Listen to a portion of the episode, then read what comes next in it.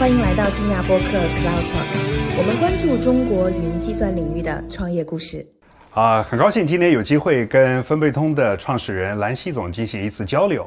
那我们这次交流呢，主要是 Cloud by China 二零二三年的这样的一个活动的一个部分。那今天跟兰希总交流呢，我可能有几个问题啊，跟你做一些探讨，好吗？好呀，也很高兴跟何总一起聊聊行业，聊聊公司。是是。啊，那我在跟业界的朋友做交流的时候呢，大家往往会把分贝通放在费控的这样的一个赛道里面来讨论。但是我知道，其实分贝通不仅仅是费控，我们还有企业的商旅，还有支付。啊，能不能请蓝总介介绍一下我们分贝通的这个产品啊？具具体究竟是什么样的一个定位啊？对客户有什么价值？啊，对，就是对。从第一天开始，我们其实没有把分贝通自己当成一个费控公司。我们认为我们解决的是企业支出管理的问题，就是企业的费用 expense。但是我们认为费控可能比较窄，它更偏软件。而我们的商业模式有点偏我们叫 SaaS 加交易，就是说我们认为更好的来解决这个费用问题是是不用去报销，而不是去报销。所以我们最开始是从商旅切入的。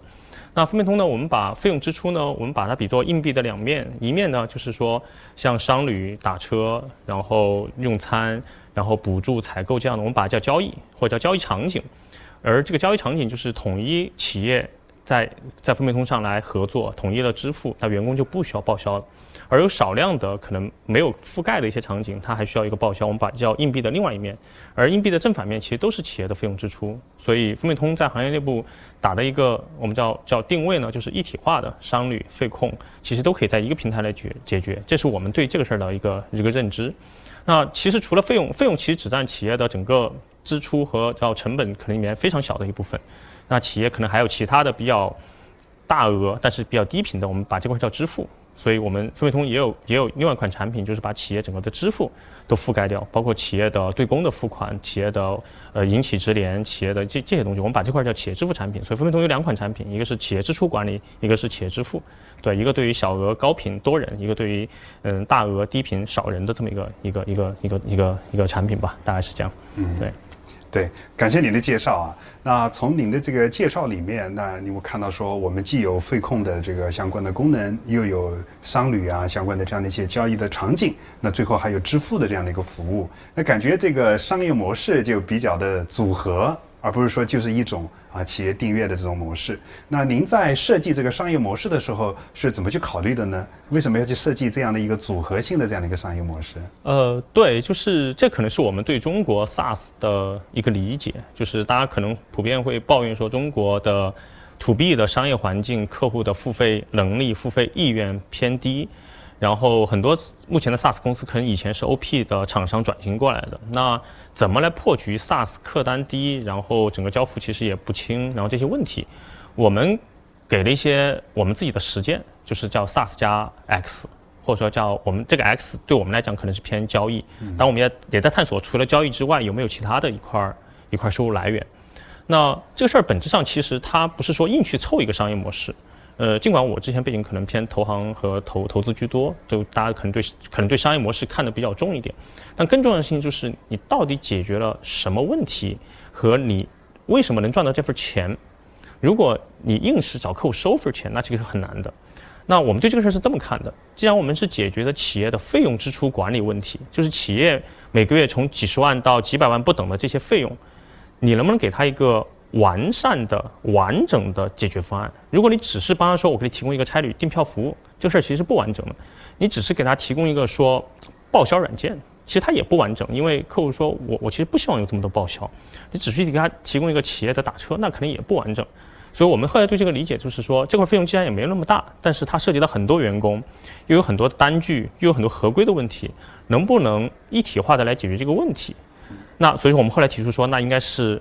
SaaS 软件就是偏费控管理、报销、预算、对公付款一套软件，再加交易场景。嗯而这个事儿其实本质上是站在客户视角来来思考这个问题。你硬币的两面，你同时都做了，才能满足客户的一个完善的需求。而这就引申出来我们的商业模式，说，哎，客户侧我就向客户收一份钱。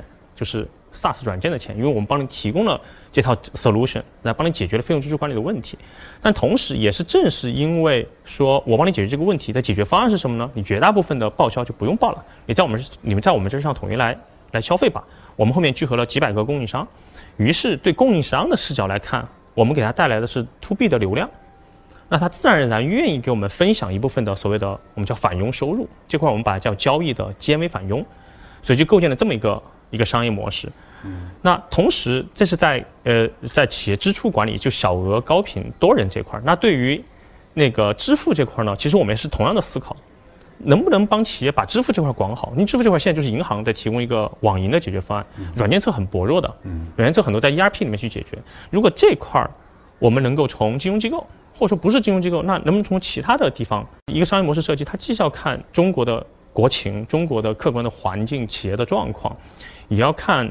就是说，你到底解决了客户的什么的价值问题，还要看你在整个这个产业链上下游之间，你跟各方，比如我们跟供应商，就是航司、酒店，然后网约车平台是什么关系？我们还有就是我们跟银行是什么关系？来构建出来这么一个商业模式。它其实它它可能很难是一个 day one 说，嗯，在家里面自己闷头想去想出来的。我们看了一下我们美国的对标公司，那个比如说 Brex、Ramp，然后。包括 Trip Actions，就是就做做商旅，他们的商业模式跟我们其实是有差别的。他们的最大的一个点是说，他们也是有有所谓的费控软件的模块，同时呢，他们也有也有所谓的交易场景。但是交易场景呢，它不是去像我们这样做了个 APP，把这些场景聚合起来，它就是给企业员工发了一张企业信用卡，很简单。那这个事儿是美国的环境，它可能更适合卡，而中国更适合移动支付。是。那于是我们就说，中国的卡呢，它其实它不是个卡，它是个 A P P。嗯。本质上就是连接了员工跟商家嘛，商户嘛。嗯。那这个连这个连接的介质的，美国是一张卡，它能赚到二点几个点。然后中国呢，可能是是一个 A P P。嗯。那你跟商家导流，可能也能赚一些返佣。嗯。所以我觉得这个商业模式设计呢，可能。就是在每个国家，它的国情不一样，也会不一样。挺好的，我听了你的这个讲述啊，我的理解是，首先呢，你考虑到了在整个费用管理或者费用支出的这个场景里面，你把每一个环节都考虑到了。你通过一个软件解决了一个企业的管理问题，然后呢，因为又又又，因为你有 A P P，所以你很方便企业的员工，他本来过去还要报销、要贴发票，现在这些都省略掉了。大大的提高了他们的效率，同时你又解决了供应商的这个这个生意生意来源的这个问题。对对。那支付呢，又解决了跟银行的这个互联的问题。是啊，这是第一个层面，我理解的。我觉得这个做的还是非常非常棒的。另外一个就是感觉你在这生意里面啊，软件它是一个基础，是一个核心，但它不是唯一。它以软件为核心，然后再向外扩展到整个这个场景里面的方方面面和每一个环节。我这么理解对吗？对，就是呃，我们对这个事儿，呃，这些特别是这几年啊，疫情这几年跑下来一个很深刻的理解，就是软件跟交易在我们这个商业模式下是个什么关系？嗯是一个并重的关系，还是交易为主，软件为辅，还是软件为主，交易为辅？嗯，呃，我们最后，嗯，从我们现在收入来看，软件收入其实是大头，反而还不是小头。但是我们我们是对自己长期是这么看的，就是说，可能软件在我们长期它可能就是应该是低于百分之五十占比的一个一个东西。嗯，但这个东西不能没有，就软件东西不能没有。是，我们也在内部有很激烈的讨论，是说我们一定要向客户收软件的年费吗？嗯，因为只要交易。因为像很多，比如说商旅公司，它只它没有软件年费，它只有交易的钱，是其实也也可以活得很好。嗯，这是我们讨论了很多次，那得到的结论就是说，我们认为软件，或者说嵌入企业内部的工作流，或者叫叫叫就整个流程里是它其中的一环的话，嗯，你就变成企业内部的一个很重要的一个不可或缺的东西。是，而如果没有这个软件，那你其实就是一个供应商。是，那你可能分分钟会被会被替掉替换掉。是，所以软件本质上对我们来说是一个。我们叫 NDR 生意的非常重要的一个抓手，是如果没有这个抓手，那后面你的交易其实叫它没有没有那个地基，这个地基可能是不牢的。对，于是我们认为这个软件可能，当然软件可能做起来相对会比较比比交易会各有各的痛苦啊。是，就软件如果做的越深越牢，你嵌入企业越扎实，你后面的交易其实它会它才会长得越的越健康。嗯，就这是我们对两者相辅相成关系的一个一个思考。对，对，非常赞同。这个我们从投资的角度来讲，我们会把你说的嵌入在企业里面的这个系统称之为控制了一个叫 control point。你有了这个 control point，客户就离不开你，你跟他就绑定的就很深，是啊，就能够盯在这个地方，然后呃又嵌入到他的整个流程当中，是。在不知不觉当中，在企业和企业的员工的日常的流程当中，每天都在使用你的服务，是啊，这个其实就更加的离不开了。是是是，这块儿我们在过去几年有个很深的认知，就是本来这个公司的。最开始几年，是非常重交易、重场景、轻软件。我们那时候软件只有一个形态，就是我在。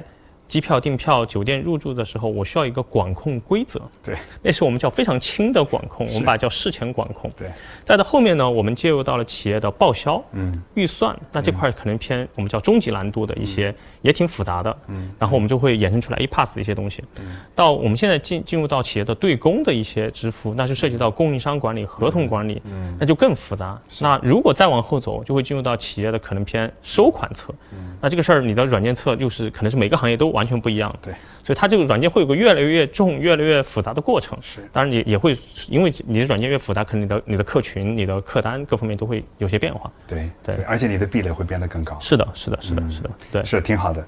那呃，我下一个问题是这样的哈，就是咱们做这个企业的费用管理，其实无论是大企业、中型的企业还是小企业，都需要做费用管理，对吧？那我的理解，咱们是。理论上来讲，所有的企业都可能会是我们的潜在客户，但是我们看到说，这些创业者毕竟资源是有限的嘛，大家都会有一个纠结：是我究竟是服务大企业呢，还是服务中小型的企业？就咱们的创业团队在考虑客群的划分的时候，是怎么样考虑的呢？呃，这是一个我认为 to B 呃，就是企业服务领域可能。最重要的问题可能都没有之一。如果这个问题出现了偏差，呃，你后面的 PMF 就会偏差，然后你的 Go to Market 策略也会偏差，那就就就可能一错全错。对，呃，我们我们公司经历了一个从呃小微企业最开始二零一六年创业的时候，到中小企业，就是最开始就是二三十人左右的公司的客群，再到客户在两百人以下，再到后来就两百人到五千人，然后。再到五百人到五千人，就是现在我们主力客群在中型，就我们把定金假设简单粗暴只看人数的话，就是五百到五千人这个客群，这是分贝通的主力画像。那为什么不搞特别大的？当然不是说五千以上我们就没有，我们五五千以上也有不少客户，但不是重点，但可能不是重点，因为精力有限。那这里面就可能他对我们这样一体化的，就商旅费控一体化或商旅费控支付一体化的需求不强。嗯，他可能自己会会会有自己的商旅公司，甚至商旅公司要有三家。对，然后他自己的企业打车、企业用餐、自己的费控报销、自己的公务卡、自己的银行网银系统，他自己可能很很完善，而且这个事儿他有专门的 CIO 团队来做。于是他就不需要 all in one。而对中型企业来讲，他不值当为了每个月。就几一百多万、两百万的支出去买五六套系统，是。大企业可能一个月这个开支上千万，甚至甚至上甚至上亿都有，像华为这样的上一个月上亿，嗯，所以他就值当。那对于为什么我们对两百人以下，后来五百人以下，我们其实最开始我们就两百人以下，我们就就碰的比较少，因为它的存活周期就两到三年，就这个事儿，你你可能还没有覆盖你的获客成本，它就流失掉了。和为什么我们从去年开始，去年底开始就把这个提门槛提高到五五百人呢？于是呢，呃，就 to B 这个生意，我们认为还是要服务一波我们叫优质的客群。对，因为 to B 它本质上是我们叫要看单位经济模型 UE 模型，本质上就 LTV 比 CAC。LTV 比 CAC 最重要的事情就是你的 lifetime 到底是多少年？就本质上就是你的流失流失率，或者说叫续续约率、续费率，这个东西是最重要的事情。如果客群就是我们我们看了一下我们的。历史上的数据，那两百到五百和五百到五千呢，有些差别，但差别没那么大。那是不是应该聚焦更优质的一波客群？那我们认为这个客群应该在五百到五千人。好，这是我们的第一个判断。对。第二个判断就是五百到五千里面也是千行百业都有，那你到底做哪些行业呢？于是其实是在今年我们才提出来所谓的行业化这个概念。行业化这个概念在 To B 是大家争论很很多年的一个话题，到底应不应该做？对，我们的观点是，如果你客单到了一定水平，其实应该做的。你客单如果没到，你就是一个三五万的产品，一年 AR、ACV，那就那就不需要行业化。那我们走到这个这个这个这个地步呢，我们发现其实五百到五千人在中国可能也有大几万家，甚至十万家这样的客户，需不需要 focus？呃，我们觉得还是需要 focus。那为什么呢？是因为我们过去这些年也做了嗯很多行业，这行业今天可能是因为国家的一些调整，然后这些行业自身的一些问题，这个行业没了。我们认为特别伤，是。有可能是成行业的上百家客户 最后都没有了，是，对，那意味着今天可能我们也需要做一些预判。那比如说我们我们过去过去百分之五十到六十的客户是新经济高成长 P 拿过 PEVC 投资的这些企业，嗯，今天我们百分之五十到六十是制造业，嗯，和智能制造业，就是我们肯定要预判国家在经济对哪项行业更加的扶持。我们认为制造业一定是中国的。立国之本，对，重中之重，重中之重。于是呢，我们把重心调到制造业。所以后来振兴崛起这些想法之后，我们发现，那是不是我们应该精挑几个行业来做？这里面就有很，它是它是涉及到从销售 go to market，再到售前，再到交付，到 CSM，再到运营、产品研发，整个这套的改造。意味着，如果你很发散，各个行业都做，你可能很难积累最佳时间，你的产品可能也会很分散。而如果一旦收敛到几个行业之后，你整整个的 PMF 和您整个的我们对行业的 know how 和，比如对我们来讲，客户特别希望从我们这儿得到一个什么东西呢？就是行业的平均数据。是是是。还有就是您对这个行业的经验。那我们今天已经进一步演化到什么呢？我们能反向输出给客户，不只是行业数据，我们还能够给你行业的 know how，意味着我们从帮企业降本。就是管控你的费用开支，把各种报销差旅的跑冒滴漏，通过一些数据洞察去给到你一些建议。我们已经经过了这个降本的阶段，这这个产品已经很成熟了。我们叫我们叫商旅飞控 BI 产品，我们已经进一步到我们在某些行业里面帮企业去增收了。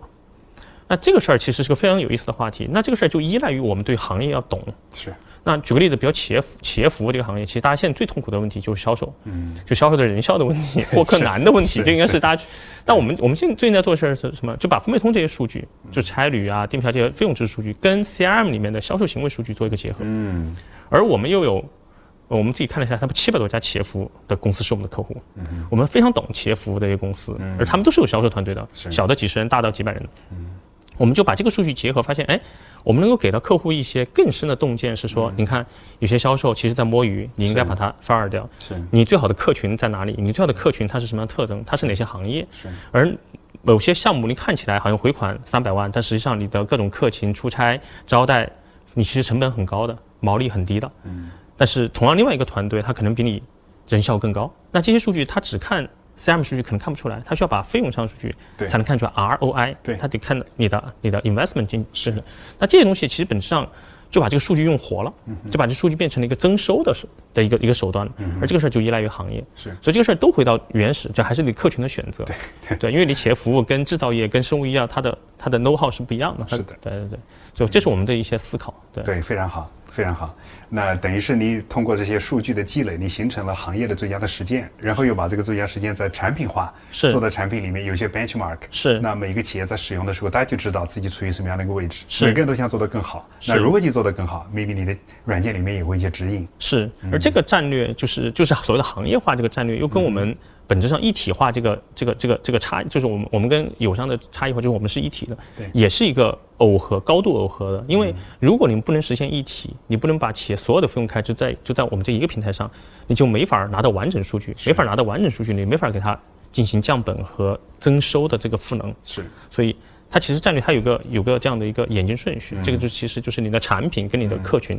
它其实完全耦合的，是。那你有了这么多的行业的数据了以后，我们都知道现在是一个 AI 的时代啊，生成式的 AI 非常的火。那我们有了这些数据以后，会不会我们在人工智能这个地方也会有一些新的 feature？呃，有，我们呃内部有个小的团队，我们内部正在正在调试，虽然还不太完善。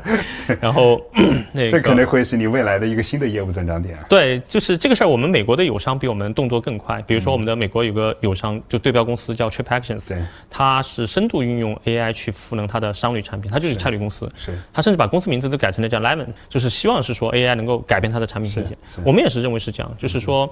你一个差旅不应该像现在有个申请单，然后再去订机票、订酒店、打车、订火车，应该能够根据你的偏好、你你的行程去帮你自动规划安排。它不是以前那种个人助手的概念，它是一个更加智能的一个一个东西。我们也在探索这方面。嗯，挺好的，挺好的。你刚才有多次提到美国的这些对标公司啊，那其实让我就联想到现在很火的一个词儿叫出海。对吧？但是你有提到说，咱们中国的国情跟国外是不一样的啊，国外可能更习惯于用卡啊，国内呢更多的是移动的支付。那我相信两边的这样的一个市场的环境和用户的习惯，包括文化也都是不一样的。那你有考虑过出海吗？那如果做出海的话，像我们国内的这个市场的情况又不一样，那怎么去实现产品的优化呢？呃，我们其实有蛮深刻的研究就出海这个话题，呃，因为。中国太卷了，然后大家都认为，呃，是不是在国外啊？我们中国人的勤奋，中国人的产品力是一个降维打击，对，会是一个降维打击，是没错。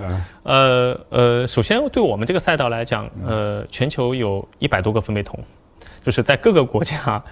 都出现了分贝通，就是我就我们企业支出管理这个产品，但他们形态很简单，他们形态不需要个 APP，他们就是卡加飞控软件，所以说的确在产品上我们做的在中国做了。我们叫地域全球地域级的产品，对，所以一旦出海，确实是有些降维打击。嗯，那第二个事儿就是说，我们认为出海可能要想我们的我们叫能力禀赋到底比别人强在哪儿。我们对这个事儿最后的结论是说，呃，出海可能我们现在是谨慎，谨慎呢，我们会第一步做服务中国企业出海，嗯，就中国出海的企业我们会服务它。对，所以我们今年上线了我们的国际机票、国际酒店和境外的企业卡。对，合理合理。对，境外企业卡呢，其实就是未来我们如果出海服务境外客户的那张卡啊，非常好。对，那其实这个东西我们现在就是先拿我们现有的客户去测。对，而这个而这个战略呢，会特别强的把我们的客户。现在的一块儿就是有一块甩在外面的支出，它现在是解决不了的。中国也没有供应商能解决得了。我们今天把它弥补了。所以这个这个，我们今今年就服务这波企业的境外的支出，让我们非常深的连住了这波我们的老客户，和帮助我们打一些这样的有出海需求的新客户。第二步，我们的确会考虑。自己出海，但是自己出海去到哪些地区，这是个很深刻的话题。嗯，首先美国，我们有非常多的的对标公司在那边，我们的股很多都是我们股东投的公司，所以美国美国可能是比较挑战的。嗯，我们认为欧洲是个好市场，欧洲的企业的付费意愿很好，然后呢，欧洲也缺乏很好的人，但同时欧洲也有两个五一个一个五十亿美金的 的的的分配通在那边，就是也也有不少。然后东南亚呢，我们认为就是他很多人会去新加坡，但东南亚我觉得就是这个市场。可能要斟酌一下，就是他他有没有这么多优质企业和这些优质企业，他的付费意愿和能力到底怎么样？还有，如果只是发个卡的话，在境外它可能是一个有有有信用卡属性、有电子属性、有金融属性的东西，嗯，这个事儿也也会有些风险的问题。所以，我目前还没有结论，但是我们也在积极的思考这个问题。对，也要根据中国经济的走向来 来来预判。对，是的，是的。那我们这个栏目的听众呢，其实主要是创业者。但是他不一定就是咱们这个领域里面的创业者，所以我接下来可能会问几个与咱们这个领域不是特别的这个密切的、紧密的这个联系的这个问题啊。是。第一个问题呢是比较通用的，就是说，大家都知道现在这个市场的环境啊，还是碰到一些挑战的。是。无论是整体的经济还是这个创投的环境，相对来讲大家都比较谨慎。是是吧？是。那对于很多创业者来讲，都会面临一个选择：是缩减开支啊，这个自我造血。还是说要继续的投入做新的产品，那这个为了未来可以做得更好。对吧？那我觉得这个其实没有对错，就是你的选择。那如果说自我造血呢，可能当下过得好一点，但是未来可能会有挑战，是，对吧？是。但如果你不断的做新的产品，可能未来会好，但是你不一定会过得了今天这样的一个门槛。是。那您作为一个其实发展还是非常不错的，已经有足够多的体量，融资也非常好，自己的产品和业务做得也很好的企业，您怎么看这两个问题？你是怎么做平衡和选择的呢？对这个问题是可能当下所有的创业者面临的最深刻的、最需要想透的一个问题。嗯，站在今天，我的观点会更偏呃保现金流、保现金流转正，嗯，而可能要适当的收缩一些新业务。这里面呃倒不完全是说对经济的这这些预判，而是说其实在上行周期，比如对于企业服来讲，一九呃一九年到二一年是典型的上行周期，PS 倍数非常。非常高，嗯，大家其实只关注 top line 收入的增长，嗯，对，那这里面一定会有一些叫牺牲效率，或者叫单位经济模型算不过来账换来的增长，而包括客群，可能有些你不该做的客群，你就你也把它牵进来了，对，是，就我们讲 ICP 嘛，可能不符合 ICP 点，是的，是的，是的，是的，是的，哎，对，ideal customer profile，是的，它不符合，嗯，呃，那和可能大家几乎不会去算账。就是大家可能只算直接成本，不去算间接分摊成本，嗯，然后呢，也不会去算非常精细的去算算 UE 模型，对对。那这里面其实回到一个逻辑本质上，就是这是最近 SaaS 行业讨论最多问题，就是 SaaS 到底能赚钱吗？这是一个 挺灵魂拷问的问题，因为 SaaS 它是个分摊模型，对，你初期投入是很大的，是，呃。首先，我们认为我们肯定比比大部分 SaaS 公司稍微稍微幸运一点，就是我们还多了一份收入。嗯，对。是。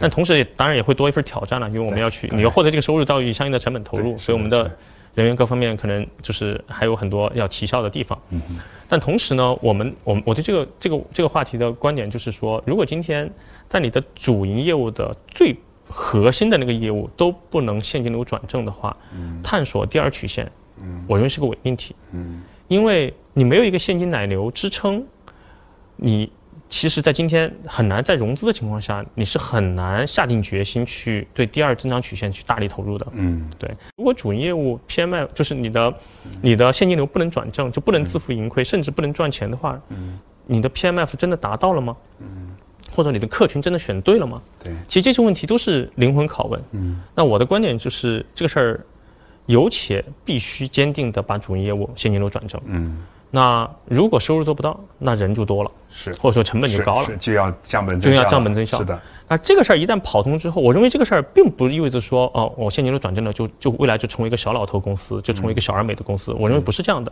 嗯。它反而证明的事情是，你在主营业务这一块儿你跑通了。嗯。跑通了之后，你可以朝这块继续投入了。嗯。去投入，其实本质上你挤掉的是那些没有跑通 PMF 的公司的市场份额，因为他们的客户会调调出来。是。他们可能会倒闭，是。那这块你会垒雪球越来越大，嗯。而一旦又有现金，现金就是你你现金流转正之后，你你就会有更大的决心去投入第二增长曲线，而且信心会更加的强，更加强。是。和前面的这波客，你的你的这波客户，你从他身上是正现金流的话，你再从是证明他是有付费能力和付费意愿的，对。你再尝他找他试第二增长曲线的东西，你会试得更好。是。对，因为有可能你你不可能第二增长曲线是完全脱离你的主营业务的，对，对，这个这个很难的，所以我我对这个事儿观点就是还是比较坚定的支持说现金流一定要转正，对，而且越快越好，是对，尽管。呃，当然很，当然这个事儿很难啊。我们我作为一线操盘者也觉得这个事儿好难。是，这事儿可能是比我自己认为是可能比融资、比上行就是做任何事儿都都难的事儿。对，这是硬功夫。对，但是硬功夫。嗯。然后就是那那那就是要算好管理账，算好成本账，然后呢，该下决心下决心。是。那去，但其实最难就是下这个决心。对。是不是要要要要降本增效？是不是收入怎么去去去做精细化的管理？我们现在也上了效能工具去 track。我们公司基本上上千个指标，就就不不一定是我自己看，就各个各个团队、各个各个 P 序列，他们都会去看的指标，来提升人效。对，是的。那也非常恭喜分贝通今年又入选了我们 Cloud 一百 China 的榜单啊！那也可以说是起伏领域里面的优等生之一了。那其实我们的观众里面也很非常多的这个还在起步，或者说这个规模还不是特别大的这样的一些创业者。那你对于啊这个行业的创业者来讲，你有没有什么一些建议？啊，或者说可以给到他们的，呃，讲个小故事。我们 内部呃，以前价值观我们那个有四条，嗯，呃，客户第一，嗯团队合作，呃，专业尽责和激情乐观。对，呃，最近我们在修订我们的价值观，然后会，呃，会加一条很重要的一条，嗯，叫长期主义。长期主义，嗯，呃，如果大家选择了 to B 这个赛道，可能大家会抱怨说这个赛道很慢，在中国尤其慢。是，但呃。但同样的问题就是硬币，我我认为很多事是公平的，嗯，就是慢意味着它有复利效应，对。那如何如何看待这个这门生意或这个这个这个事业？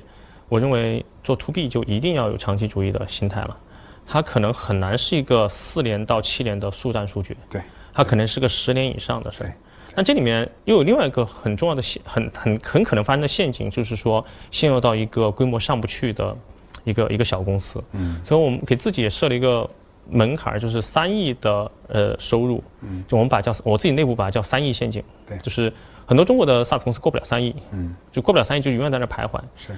对分配通来，对我们分配通来讲，我们也在很努力的快速跨越三亿陷阱，嗯就是意味着，呃，只要过了这个坎儿，证证明你你在市场上有有一定的市场份额，你的 PMF 被一部分客户给接受了，你的 Go to Market 可可几乎可以被规模化复制了。如果如果低于这个数值，可能还比较难。当然，这个三亿是有前提的，就是你的 NDR 要健康，你你现金流要转正。对，是。所以在这样的情况下，我们认为一旦过了这个坎儿，这个复利效应的后面那个曲线就跟滚雪球一样，它会滚起来的。但如果过不了这个坎儿，可能这个前前期要花甚至八到十年的时间才能到这个门槛儿，但是后面会很快。是。那那可能市场上百分之九十以上的公司。可能都倒在了黎明前 啊，这这是个很现实的状况。是的，是的。所以我觉得很重要一点就是说，大家要有点信仰，这个事儿一定得要有这个坚持。和过了这个事儿之后，它会发生一些变化。还有就是说，有没有就是大家得时刻的思考有没有更快的一些打法和招。嗯。当然，基本功是最基本的事儿，就是就是过程管理，只就是就是精细化运营，然后 go to market 的这些这传统的打法。对。但是。不排除会有最重要的事儿，就是举举个例子，对我们来讲，其实我们也在思考说，能不能有 leverage，能不能去跟别人合作，来更快的获客？这个别人可能是供应商，可能是银行，可能是是财税机构或或类似这样的。这个事儿是我们永远要保持开放心态去去探索的事儿。对。对，所以我觉得可能最重要的就是这点嘛，就长期主义。是我非常赞同。我们金亚资本也是一个，这也是我们的文化观之一啊，就是长期主义。我们叫 Win Big in the Long Run。对，所以我们基金。投企业软件，投企业服务，我们第一期基金年限就是十年，是是是，对我们的美元基金可能最长的可以到十二年，是。那我觉得非常赞同你说的，前面是一个厚积薄发的过程，是。那如果说你没有这个耐心，没有过那个 tipping point，你就没有后面的这个快速的增长。是，而且现在在一个周期的的低谷，对。那这个低谷呢，呃，放到更大的宏观背景下呢，我认为美元就是美美元加息对这个事儿。就是因为它本质上是影响你的折现率的 WACC，对，所以它对企业的估值肯定是有很大的冲击的。是，所以大家可能会在这个这个低谷去放大悲观情绪。